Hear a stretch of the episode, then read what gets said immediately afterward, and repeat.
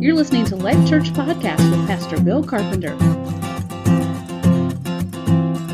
Our scripture from today is from the Gospel of John, uh, chapter 21, verse 15 through 19. Uh, and, and this continues in, in our series of uh, experiences and encounters uh, of a people with, with Jesus. So, John, excuse me, 21, 15 through 19.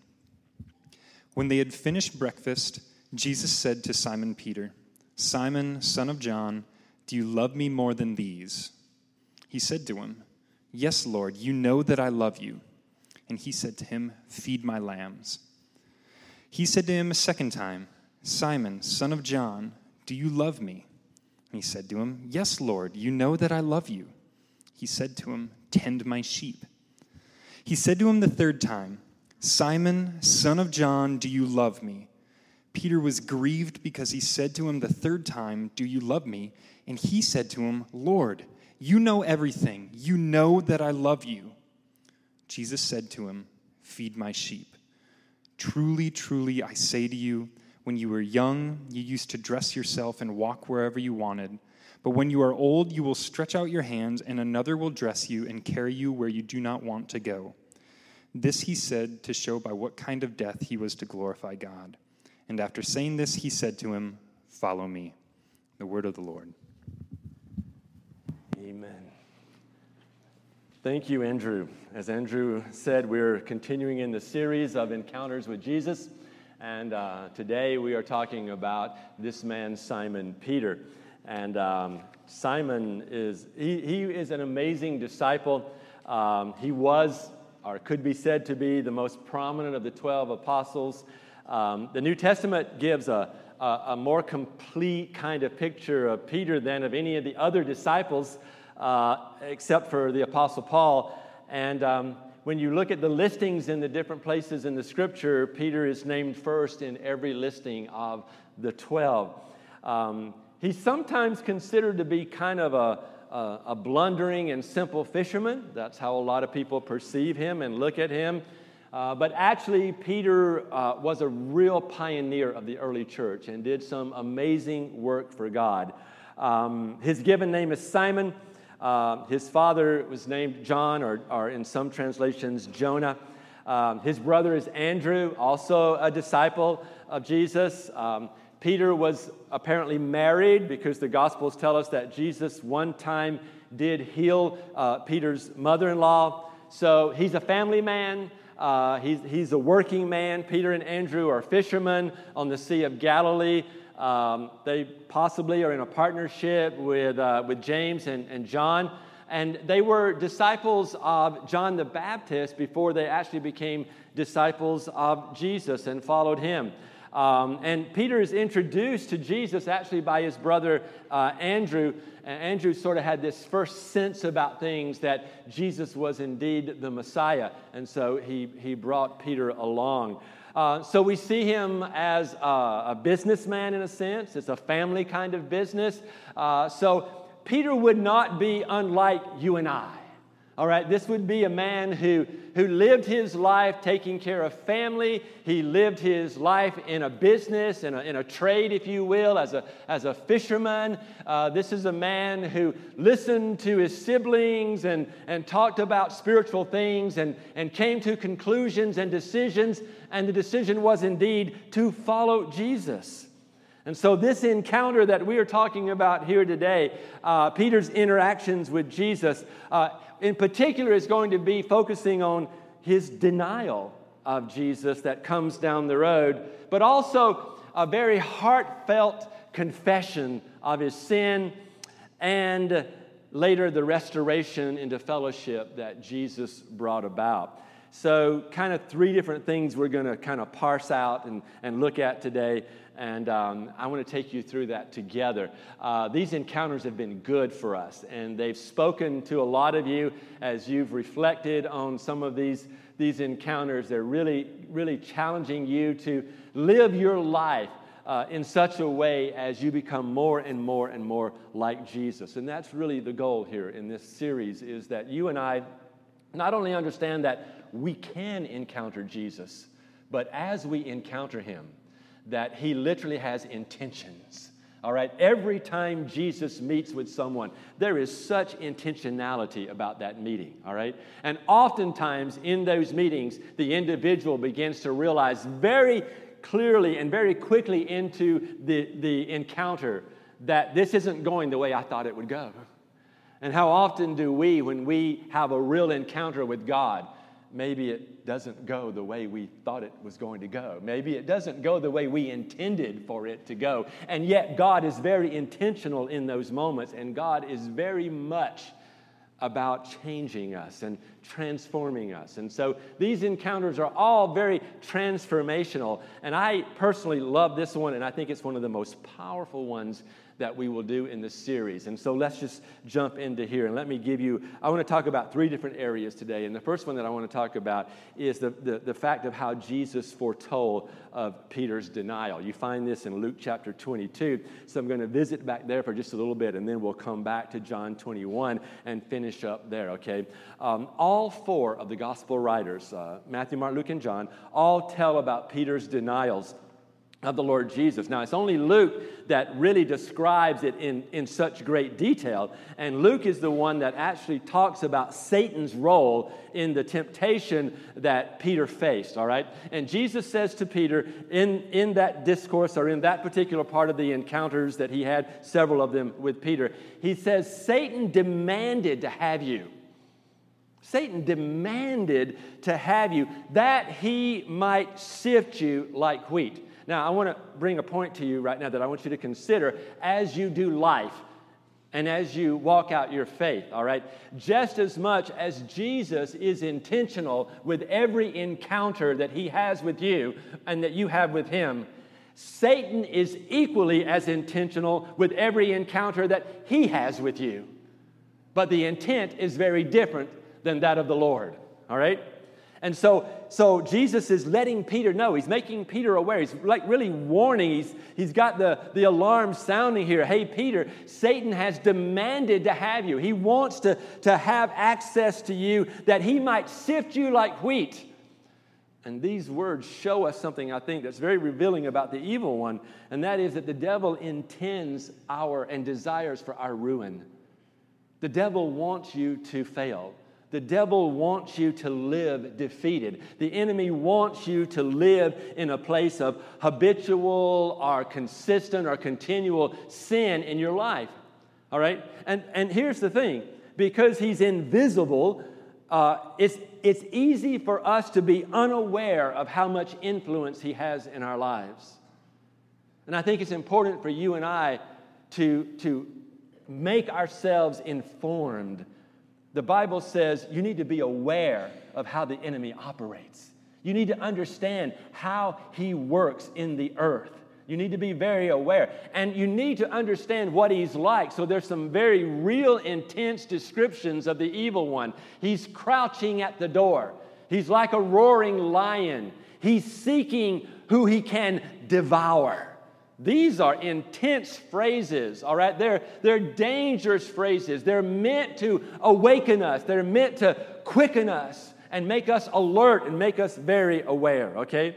The sifting of wheat means to, to shake or to, to toss to and fro. And in, in the best sense of the word, sifting was for the purpose of removing chaff uh, removing foreign substances, removing trash, and all these kinds of things. Now, when Satan is referred to as sifting here, when Satan sifts us, it means that we are entering into a place of where he is tempting us. So we're in a place of temptation, but his intent, his hope, is that he can remove us from the Lord's wheat. Every intent of the enemy is to cut you off. Every intent of the enemy is to isolate you. Every intent of the enemy is to make you alone so that you can become a prey and he can prey upon you. Now, we know from experience that overcoming temptation is often difficult for us, isn't it? Temptation, unfortunately, is usually very attractive. All right, it's something that, that, that looks desirable on the outset, all right? And, and giving into temptation, folks, hear me please. Giving into temptation and its opportunities, going along with that and entering into that, is nothing short of sin. and sin separates you from the Lord.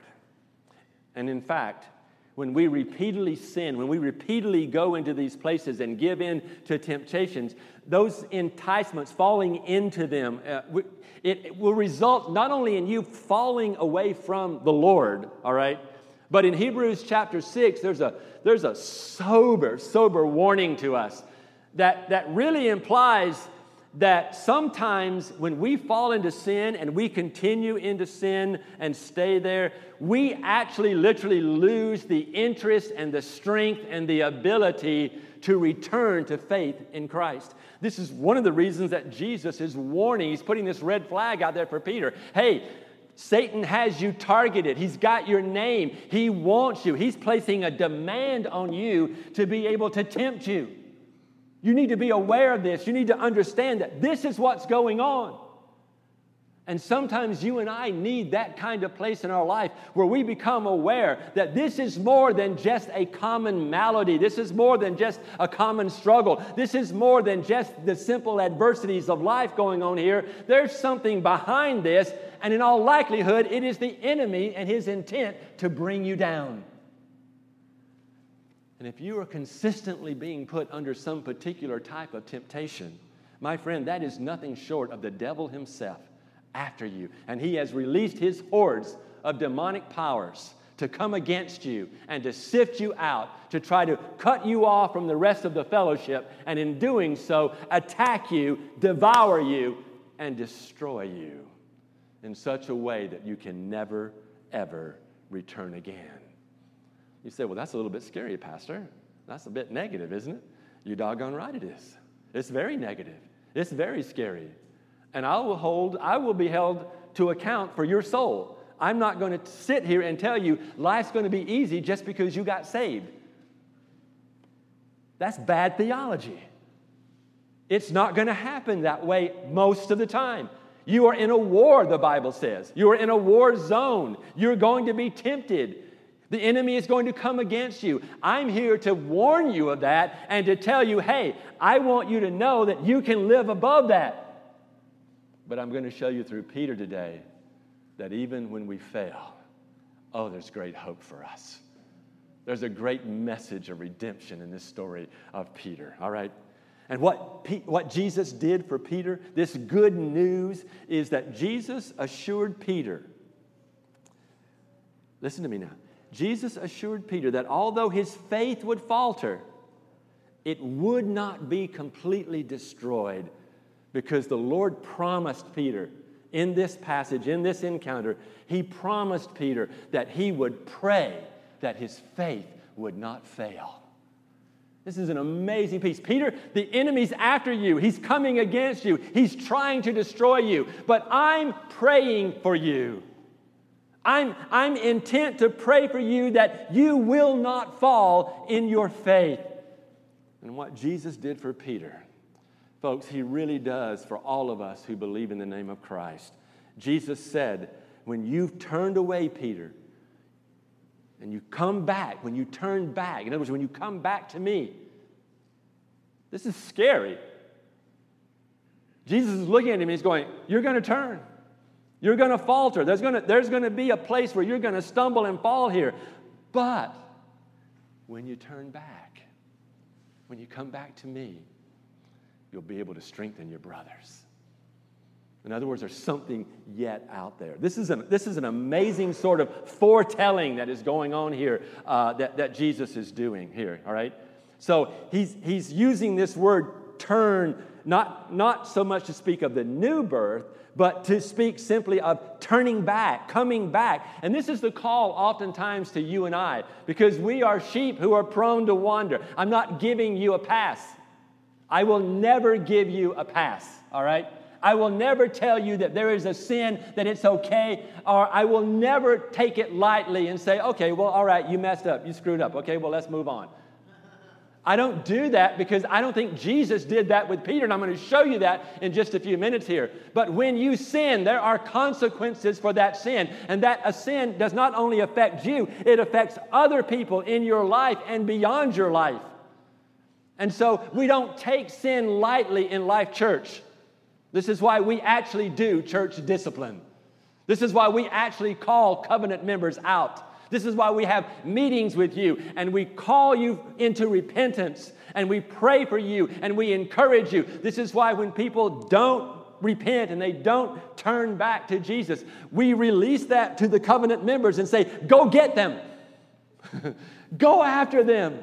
Reach to them, all right? Because that's the greatest act of love we can give to one another is when one of us is faltering and falling, that all of us go after them. And Jesus says, a true leader, a true shepherd, will leave the 99, those who are okay, and go after the one. And my friend, we will not let you waller in sin. We, we will not let you lay in that place of murky, sinful behavior. We will call you out of that because that is the best thing that we can do for you. Because when you continue to move into sin and when you continue to answer the call of temptation, it moves you further and further and further and further away from God. And that is a dangerous place for you to get because, according to that passage in Hebrews, it is practically impossible for you. It is. It's impossible for you to do it on your own strength. To return to the Lord is impossible for you to. Nothing is impossible with God. But for you in your own strength, it's a dangerous place to land when you are continually dancing with sin and rebellion in your life. And we will not let you stay there. Peter responds to the Lord's warning about Satan's temptation in a unusual way, kind of. It's, it, it's, it's a prideful way. He says, Lord, I'm ready to go with you. Now, Jesus just said, Peter, Satan is after you. He's, he, he's going to sift you, he wants, he wants to take you out. And he says, when you turn back, Peter doesn't quite understand what Jesus is saying here. And Peter's response to Jesus is sort of like our response oftentimes. Oh, oh no, no, don't, don't worry about it, Jesus. I got it. Listen, let me tell you something. Let me, let me tell you this. I am going to follow you. I'm ready to go with you wherever you go, even if that's prison, even if that's death. I'll go with you. I'll be with you. I'm, I'm going to stand there with you if you read Mark's account, Peter said in essence that, that he kind of inferred it this way even if the other disciples are offended, I'll be loyal to you, Jesus. See what he's doing? Like he's taking himself out of a place of humble obedience and dependency. And he's saying, you know what? I want you to know something, Jesus. I'm just a little bit better than those guys. Like, they're all right. Yeah, you know, they're okay. They're good. You know, they're following you. But I want you to know something. If they all do what you said I'm going to do, which I'm not going to do, I'm still going to be there. I'm going to be with you. Do not believe for one minute that you can stand on your own strength. Do not believe for one minute that you have the capability to stand alone. Do not believe for one minute that you know enough or have enough or have created enough around you to cause you to stand. The command to you and I, when we have done everything to stand, then stand, is in reality that we are standing not in ourselves, but in Christ alone. Your boast is never in your own ability and your own strength. It is only in Christ and what He has already done for you on the cross. And the resurrection power is what keeps you standing, and nothing else, my friend. So Peter responds out of this boast, out of this, this self confidence. He is really an inexperienced disciple at this point, all right? He's, he's not really, he hasn't yet found out the weakness of his own faith. And he hasn't really yet understood or known the deceitfulness of his own heart. Let me talk to you for just a minute about my own experience with people. I am 64 years old and I've been in ministry for 30 plus years. And I can tell you from the experience over those years that the people who I have seen fall the hardest, struggle the most, and oftentimes shipwreck beyond redemption are those who have boasted in themselves and their own ability to stay pure, and to stay sinless, and to stay redeemed. And I can tell you example after example of both men and women who have said to me, You know what, Pastor?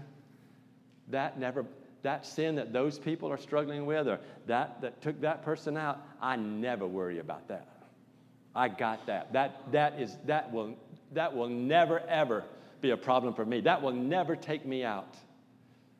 I remember one beautiful, precious young lady, and she said, she said, Pastor, the Lord's just really blessed me because I never struggle with sexual sin or, or any temptation in that manner, in that direction.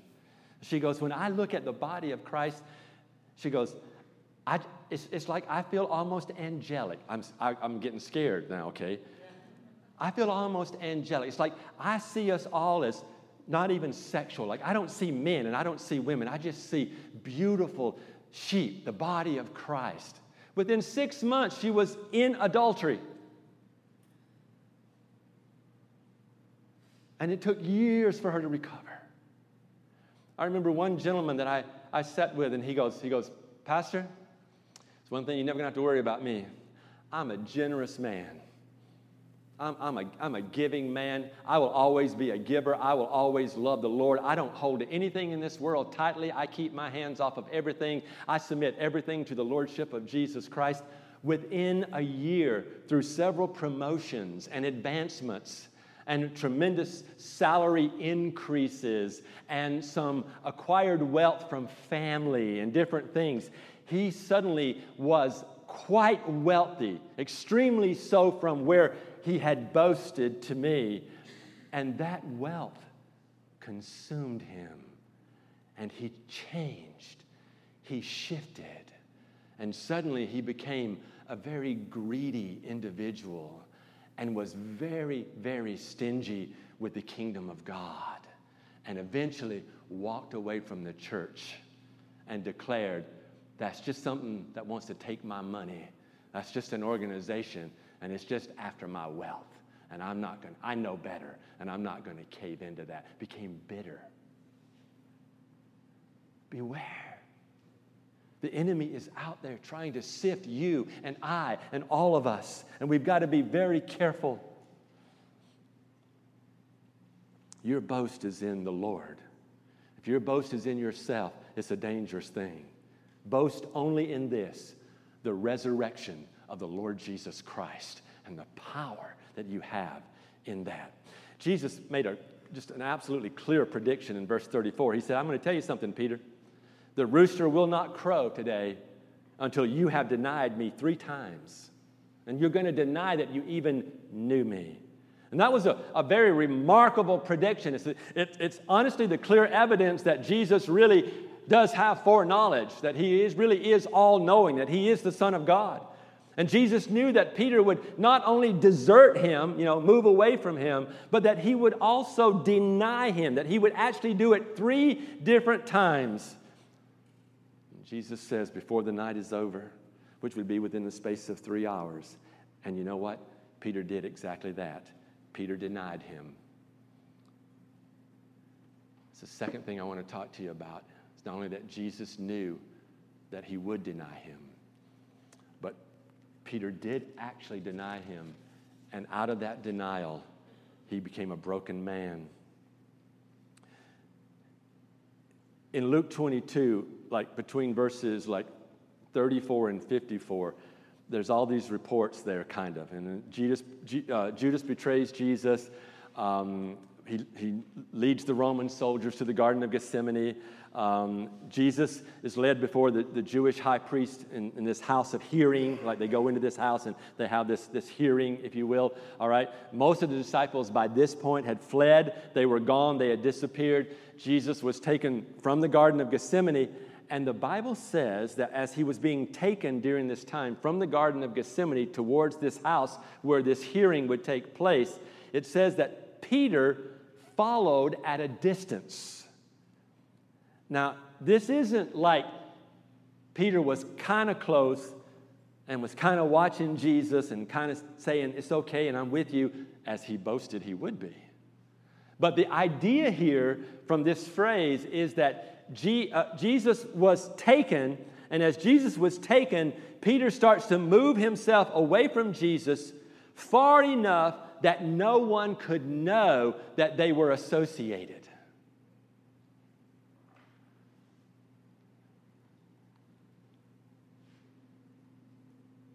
It's, it's not too much later that Peter finds himself in the courtyard of the high priest's house.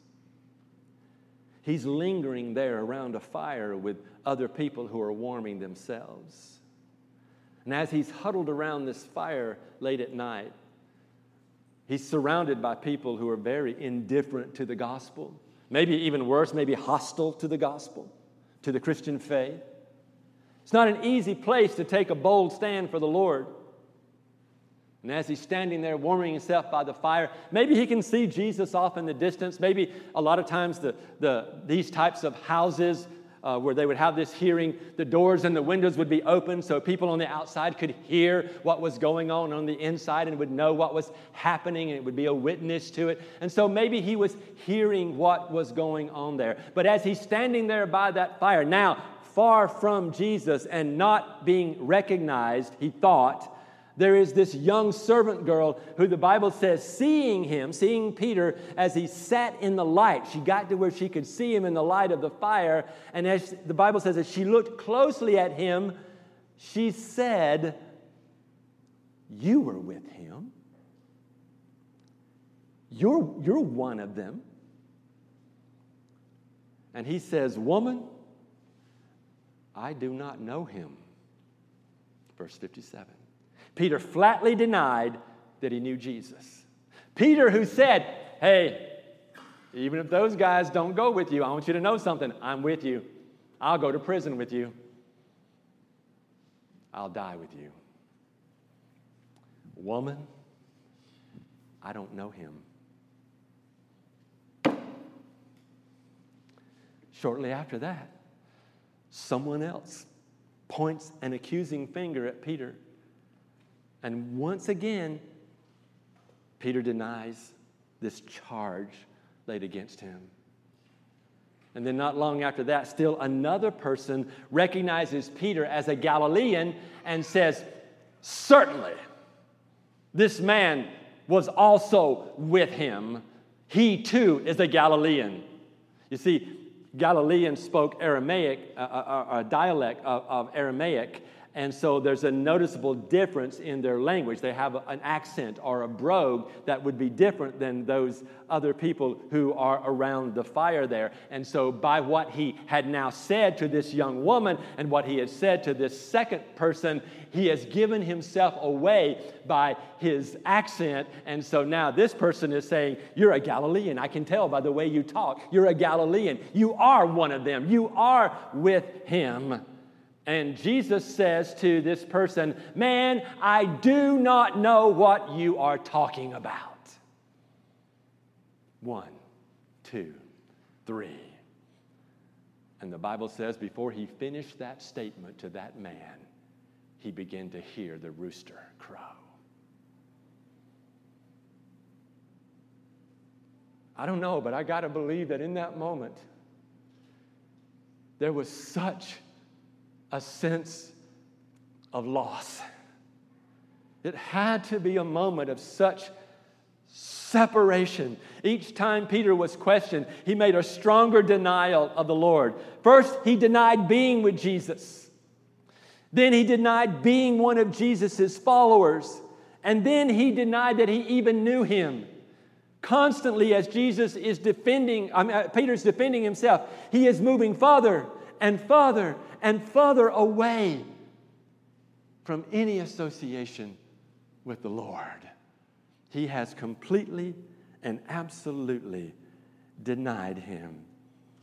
In some of the accounts, at that moment in verse 61, they say that the Lord turned and looked at Peter. Not all of them say that, But some say that the Lord turned and looked at Peter. So we would think there was an open door or Jesus was outside somewhere at that particular point in time. But it says that when he saw the eyes of Jesus, he remembered the word of the Lord Before the cock will crow, you will deny me three times. I, I want to help you get a good picture here. Jesus, at this moment, this place of Peter's third denial, when he turns and looks at Peter, it, it's not a I told you so kind of a look, I don't believe. I, I believe that honestly, this is a look just like the rich young ruler we talked about a few Sundays ago. It, it wasn't a place of judgment. It was a place of compassion. It was a place of love. It was a place of mercy. It was a place of forgiveness. And I really believe that that's what broke Peter's heart the most. And isn't it true of you and I? In the throes of sin, we don't think about it a whole lot, do we? When we've given over to some temptation, some lust of our flesh in some manner or some way, we're not really thinking about what Jesus might think or what Jesus might do in that particular way. It's after that, almost immediately afterwards, after we have some kind of self gratification, then it, it hits us. Conviction sets in and we realize it and we're, we're troubled by what we have done and we think about how it affects us and our relationship with the Lord. Let me tell you something. The next time you go to your computer and you want to look at porn, the next time you're with somebody and you want to have sex with them and you're not married to them or whatever, uh, the next time you want to tell a lie to somebody to get somewhere or to get a promotion or to get this or get that, the next time you want to use your money for yourself when God is telling you that you need to use it for the kingdom of God, but you go ahead and buy whatever that toy is that you want to have for yourself. Let me tell you that every one of those times you think you're right there alone and nobody's going to know about it, nobody's going to find out about it, and maybe I won't find about it. It's, it's amazing how many times I do, but maybe I won't find out about, out about it. Okay, that's all right. I don't need to know all your dirty laundry. It isn't necessary, and I really prefer that you don't throw all of your dirty laundry out here in the sanctuary. Okay, but let me tell you something. I don't have to be there. Jesus is. Whatever you've ever done, whatever you will ever do. He's right there. He's present. It's not just that He knows everything, He's present to everything. So the next time you want to do that thing, you think for a moment, the Lord is here. He is with me. It's a little bit harder to do it when you know the Lord is right there.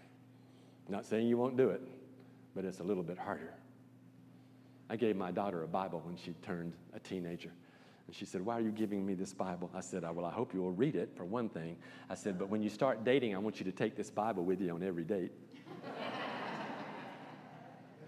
She goes, Seriously? And I go, Yeah, I'm dead serious. I am so serious, you cannot imagine how serious I am. She said, Why would I want a Bible? I said, Because when that boy reaches over to grab you, he's got to go through Matthew, Mark, Luke, and John to do it. and I don't know if he even knows who they are, but you do. so it'll make a difference. You know? Think about that. You and I are never alone from God. David said, Even if I go to hell, you're there. I don't understand all of this, okay? But we can't get away from the Lord. But in that moment, Peter's heart was broken. He was devastated. Peter just kind of withered under this, this look of Jesus, if you will, and, and remembering what Jesus had said and denying the Lord three times. And he's re- re- realizing, reliving the seriousness of what he's just done. He's overwhelmed with sorrow um, it's probably like around three o'clock in the morning because that's about the time the roosters crow. And I, I, didn't, I didn't grow up on a farm like my uncles and aunts had farms, but I never paid attention to roosters and stuff, you know. Um, but then when I went to Brazil and tried to sleep one night, and there's a lot of roosters running around the little village that we were in, and sure enough, about three or four o'clock in the morning, they just start you know, and it's just the most irritating sound I have ever heard in my entire life. And cock crowing, or rooster crowing, uh, was a Roman term uh, for the end of the third watch of the morning. All right, and they, they, it came about because of that, that around that time of the morning, that's when the rooster would start to cackle and, and crow or whatever, all right? Now, here's the good part of that sad story of this man, Peter, who in the wee hours of the morning, all alone in the darkness of life, in fear, being paralyzed, and all of that, denies the Lord. Here's the good part of this sad story, and that is it does not end there in verse 61. In that moment when it says he went out and he wept in a bitter way. The reality is, Peter repented. Peter repented. He was restored into the favor of God. He, he, didn't have to live the rest of his life with this burden of regret, and you don't either. He had staggered out into the night. He wept bitterly. He, had, he realizes that he has denied Jesus. He's brokenhearted over this. His conscience, thank God, is tender in the moment. It makes him weep. And honestly, you and I need to learn how to be tender in our conscience when we sin, that we may be able to be broken in our heart, that we can give true repentance to the Lord and move beyond the sin that we have engaged in in this earthly life.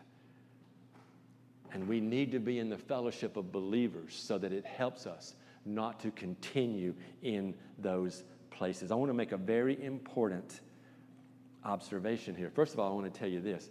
Because of this, because of this passage, Pastor Dave and I are committed. We are absolutely intent that we will not allow you to be comfortable in your sin. We just won't do that. We will risk everything, including a relationship with you. All right? You don't have to like me. You have to obey God.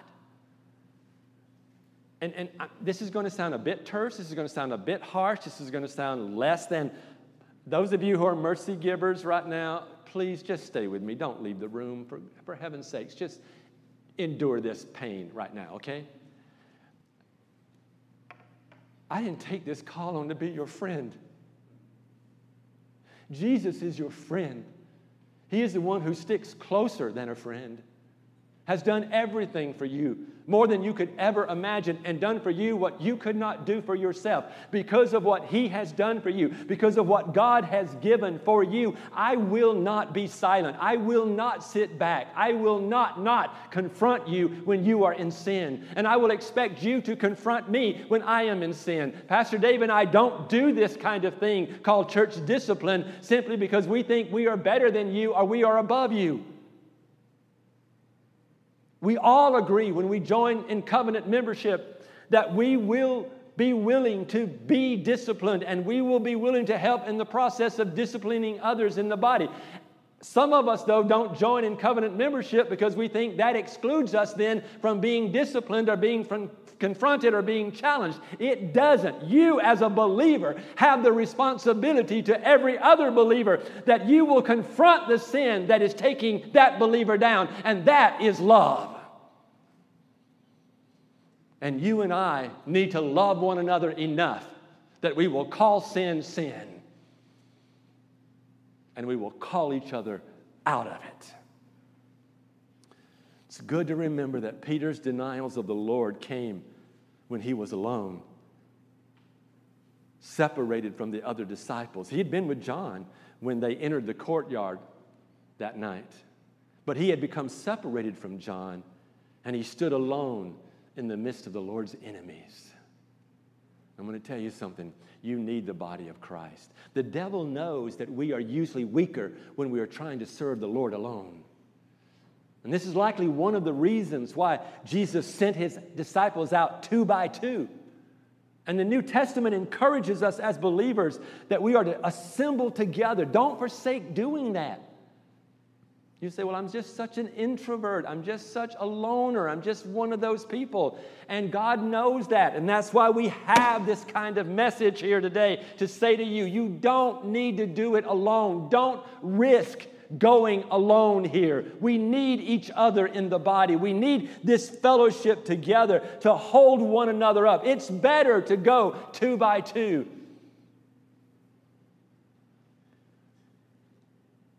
I, I can't, I can't bring it home any better, but I wish I could because this is so important. You and I need encouragement. We need support, and it needs to come from other brothers and sisters. No Christian, no believer, no person of faith should ever conclude that, that he or she can go alone without the fellowship of the church, the larger body of believers. God's people assemble together, they pray together, they strive together, they sing together, they work together, they worship together. And when we see the, the passion and the desire of our fellow Christians, we, when we share in their trials, when we rejoice in their joys, and all of this, it gives us greater courage to serve the Lord together. Some of my greatest times in my faith have been when I sat with a brother and he started to tell me about his battles, and, and, and we started to encourage one another in the Lord. And from there, we, we felt stronger. And we, we felt like we, we had, had tapped into something there in the Holy Spirit, and that we were able to, to step forward and really go forward. Peter denied the Lord and it broke him. It was a dark hour of the night, but he didn't stay there. The last point I want to bring to you, and this is the beautiful part of the story, is that Peter was restored into fellowship with Jesus. Now we go back to John 21. And we look at that passage. After the crucifixion, after the resurrection, Jesus appears to the disciples in Galilee. This is all described in chapter 21 of John. The disciples had gone north um, to, the, to, to, their home area, kind of, and one evening, in, in probably despair and despondency, Peter says, Well, you know what? I'm just going to go fishing. That's what he knew to do. And oftentimes, that's how we live. When we're down, we go do what we know how to do. We go back to what is familiar. We go back to that place. And fishing was that place for Peter, all right? And, and so he, um, he goes out and, and, and he goes fishing, and uh, they fish all night. The Bible says they don't catch anything. I've only become a fisherman in the last year, and uh, so I'm still new at it. But the worst part of fishing is not getting any fish. I was warned of that, and I was like, oh no, just going out, being on the lake, you know, putting those waders on, getting in the water, watching the sunrise, I'm a morning person, you know, watching the sunrise and, and watching the ducks fly over and just being out in the, the fresh air is all wonderful. It was until the first time I didn't catch any fish. and I was like, well, this stinks. I got up and did all this for nothing. aren't we're awful, aren't we? So they're out all night and they don't catch any fish. And then there's this man up on the shore. They're not that far off from the shore, and you know, sound travels across the water really well. And this guy just yells out to them and says, Hey, did you catch anything? We toiled all night, we didn't catch anything. I think it was more like this We've been here all night, and we ain't caught nothing. And he says, Well, tell you what, take the net, pull it up, drop it on the other side of the boat. You'll catch some fish the Bible says they pulled in a full net of large fish. If you're a fisherman, you appreciate that little tidbit, all right? Large fish, you know. These are called trophy walleyes in Pastor Dave's world. By the way, he greets all of you. He's on vacation in Minot, North Dakota. Pray for him. Large fish and researchers who have researched nets and fish and all of that kind of stuff in that area, that region, say that this could have been as much as 200 pounds of fish. And they're trying to pull them into the boat. And John leans over to Peter because suddenly John, you know, John seems to get these spiritual moments, you know, and, uh, and he, he, he leans over and he goes, That's the Lord. That, that's Jesus. How many times have you just been going along with life and then suddenly something unique happens and you look at somebody and go, oh, that's God. That's God. You know, you just know.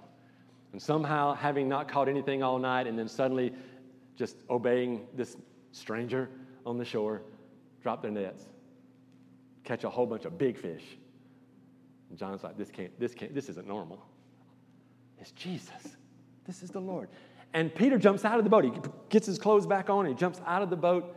And all right, here's the Galilee, the Sea of Galilee in the background. Peter's dripping wet. The other disciples are damp, wet, probably because they've been pulling all these fish in. They don't smell good. They're exhausted because they've been fishing all night. Um, there doesn't seem to be a lot of conversation that's going on.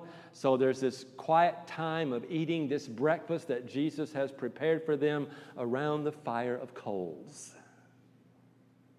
by the lake. But I think in that quiet of all of them thinking and resting, and eating this breakfast, and probably waiting for Jesus to say something or do something, there's some kind of expectation. Maybe Jesus even stirred the, the fire up a little bit. But don't you know that Peter went back in time? Because it was around the fire of coals that he said, I don't know him. I never knew him. I don't even know what you're talking about. And so, there, around the coals and on the shore of the Sea of Galilee, Peter's thinking about the courtyard of the priest and the fire and the denial. And as breakfast is ending, Jesus turns to Peter here and he says to Peter, in, in essence, Do you love me more than these? I'm not sure exactly what he's talking about. I think because of what he said early on in the boast, it's probably the disciples. But it could be the big fish.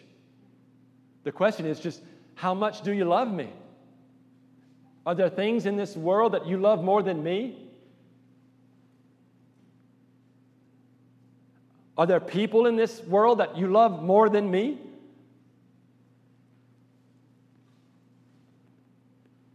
Peter had said he would never fall away, no matter what the others did. And Peter responds to Jesus and he says, You know I love you.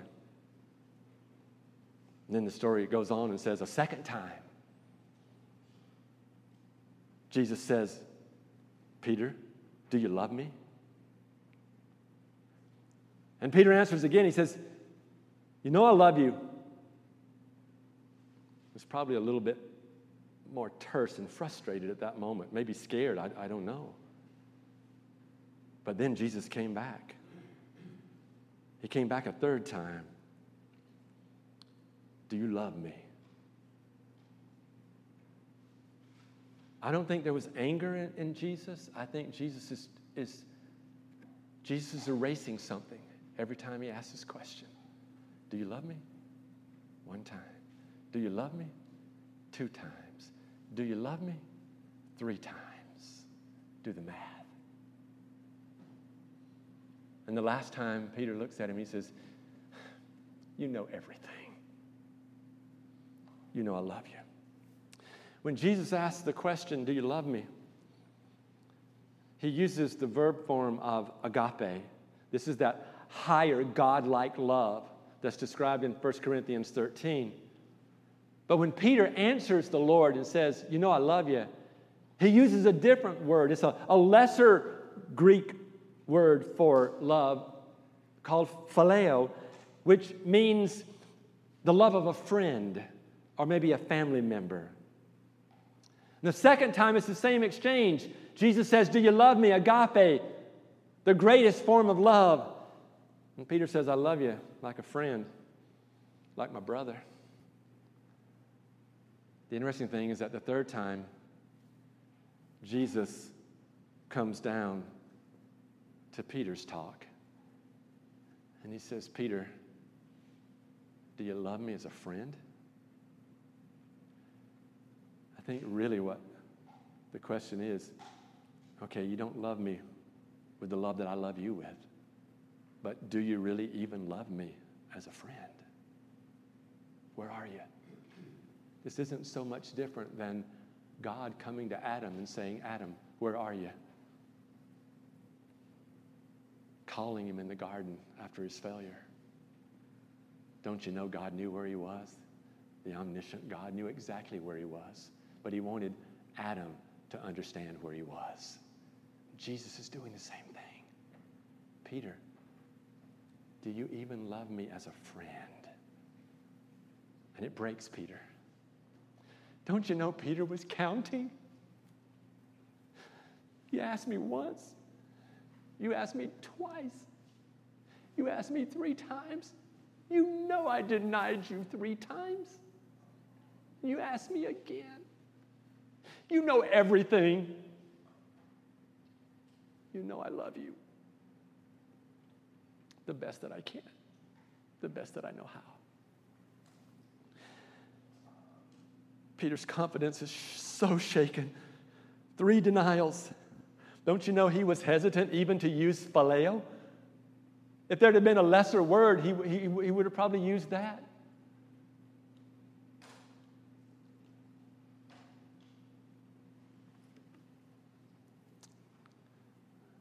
Earlier, Peter had denied Jesus standing beside a fire. Now, beside another fire, Peter is restored publicly. Three times, Peter said that he did not even know the Lord. Now, three times, he says, I love the Lord. This little encounter, these, these moments that Andrew read for you today, they, they just totally reaffirm Peter's relationship with, with Jesus. And Jesus is, in effect, saying, your mistakes are in your past. They were sad mistakes, but that was yesterday. Now you got to take your eyes off yesterday and focus on tomorrow. That's what you got to look at. And that's why Jesus says immediately, Peter, feed my sheep. Each time, Peter, take care of my sheep. Peter, tend, tend to my flock. And in essence, this is prophetic as well. Here's this Peter who is broken, this Peter who is thinking about yesterday, thinking about back there, thinking about failure. And Jesus is saying, let's, let's wipe that out, all right? Three wrongs don't make a right, but three right answers took care of the wrong. Let's repent. Let's, let's get rid of this sin. Let's get rid of this place where we've been living low life. And let's repent and, and let's receive our destiny. Let's receive what is in front of us. Let's receive what is out there. And folks, Peter turns it around. It's Peter who preaches on the day of Pentecost, and 5,000 people are saved. It's Peter who days later preaches again and thousands more are saved. And it's Peter when they're brought before the court because of what they are preaching and teaching and sharing, stands up and says, I don't know what you guys want to do, but I cannot not speak of this Jesus. You need to be quiet, Peter. You need to be quiet you disciples. You can't speak of this Jesus in, in the synagogue. You can't preach of this Jesus in the courtyards. You can't talk about this Jesus anywhere publicly. You need to stop this now. I cannot, no matter what you do, I cannot stop speaking about this Jesus. Whoa! What a change, what a transformation. This man who said, I don't even know who he is, says, I will not stop speaking of him. That is restoration. That is God's love coming down. That is God moving in a powerful and dramatic way. I've got to stop. Here's the, here's the takeaway shame over past failures and sins can haunt you, they can inhibit you in so many different ways. Satan is out there seeking to steal and kill and destroy your faith. He wants to shove your failures into your face, but Jesus intends to redeem us completely. And when Jesus chose you to be his disciple, he foresaw your future. He foresaw your failures as well as your successes, just like he saw Peter's, all right?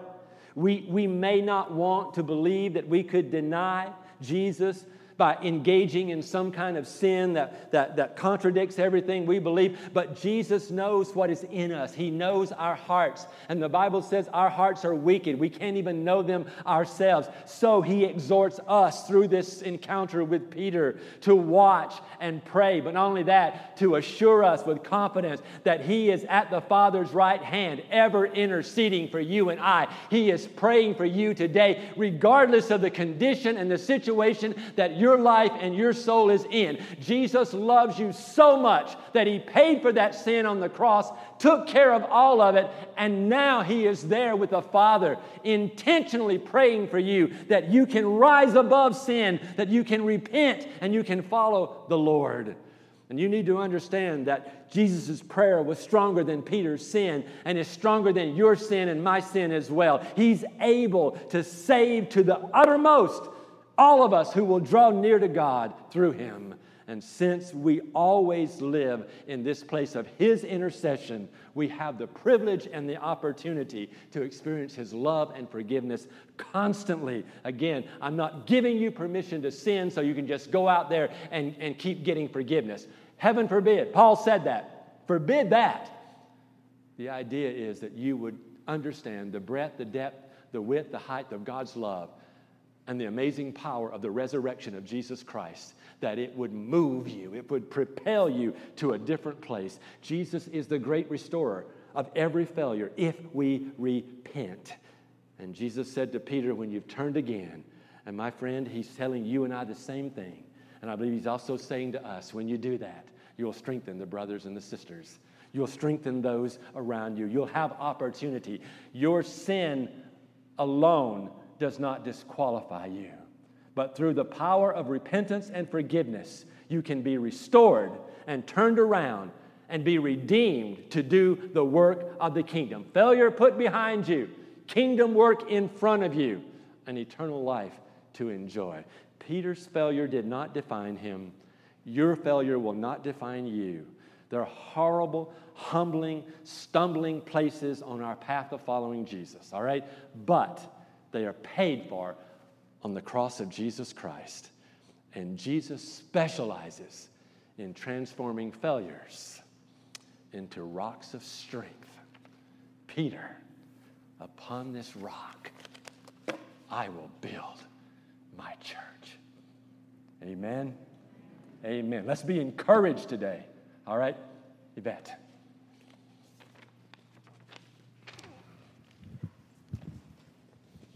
Uh, if we were to have an introspection or self-examination this morning, we can see that there is a, there are quite a few similarities between the life of Peter and our lives today, to where the confession of our mouth don't always match our actions. We are prone to profess that we believe in Christ. We are forgiven but the way we live doesn't always reflect that.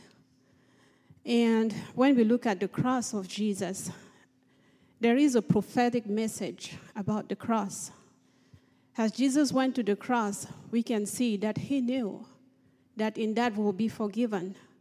We will fall again, but if we come back to the cross, we'll be forgiven. That was a prediction for us that we cannot stand alone we are made victorious in the name of Jesus when we have that foundation, which is Jesus Christ. That's where we can withstand the devil. That's where we can withstand the temptation. That's where we find victory. And we are called today to recommit ourselves. You might say, just like Pastor Bill said, I don't struggle with such sin. I don't have to worry about that. But today, if you have that introspection, you have been inter- you, ha- you are called to look in yourself and say i cannot do this by myself. I can do it because of the cross. I can do it because jesus died on the cross for me. And jesus also said he was talking to zacchaeus last week. We talked about that and he said you can only go to the father through me. I am the way the truth and the life. No one goes to the father except through me and today you can recommit yourself and say, Jesus, I desire to do just that. I desire to come to you, and I desire to find myself to the cross and to the Father. And Jesus went to the cross. He died on the cross for you and I, but he didn't stay dead. On the third day, he ro- on the third day, he rose again. And through his uh, resurrection, we have life and life eternal if we choose to do so today. So I will call the prayer team to come up. And if you don't feel so comfortable coming up and meeting with the prayer team, you can stay where you are and talk to that Jesus. He is here, He is present, and a desire to talk to you if you would talk to Him. So I will pray and I will call the prayer team to come up and meet those who will need to either recommit, pray, or have a prayer request. Heavenly Father, we are so thankful and grateful that you know us exactly how we are and where we are. You know our limitations. You know our inabilities to be good, to be acceptable, or to be even accepting of other people. But you reminded us today, oh God, that nothing compares to your love for us that nothing compares to you going to the cross and dying for us so that we may have life. We praise you, O God, that we are called today to reconciliation with you, and through that also to reconciliation, to reconciling the world to you. We ask, O God, that we'll leave this place, O God, recommitted and fully accepting of your grace and your goodness and your compassion fully accepting, oh God, that we are unable to fight this battle alone, that you are the victorious God and you invite us to share this victory with you, God. We praise you, Father, for the freedom that you give us, oh God, to be interpelled today, to be called, and to be absolutely convicted of our inability, Father, to do it alone. So we thank you so much, oh God, that through the cross we are able to be clean, to be um, fully washed by the blood of Jesus, and to go through it and to be in a constant relationship with you. So, thank you so much for the reminder, and thank you for your arms who are always open, ready for us to run back to you and be made full again. So, we bless you and we thank you.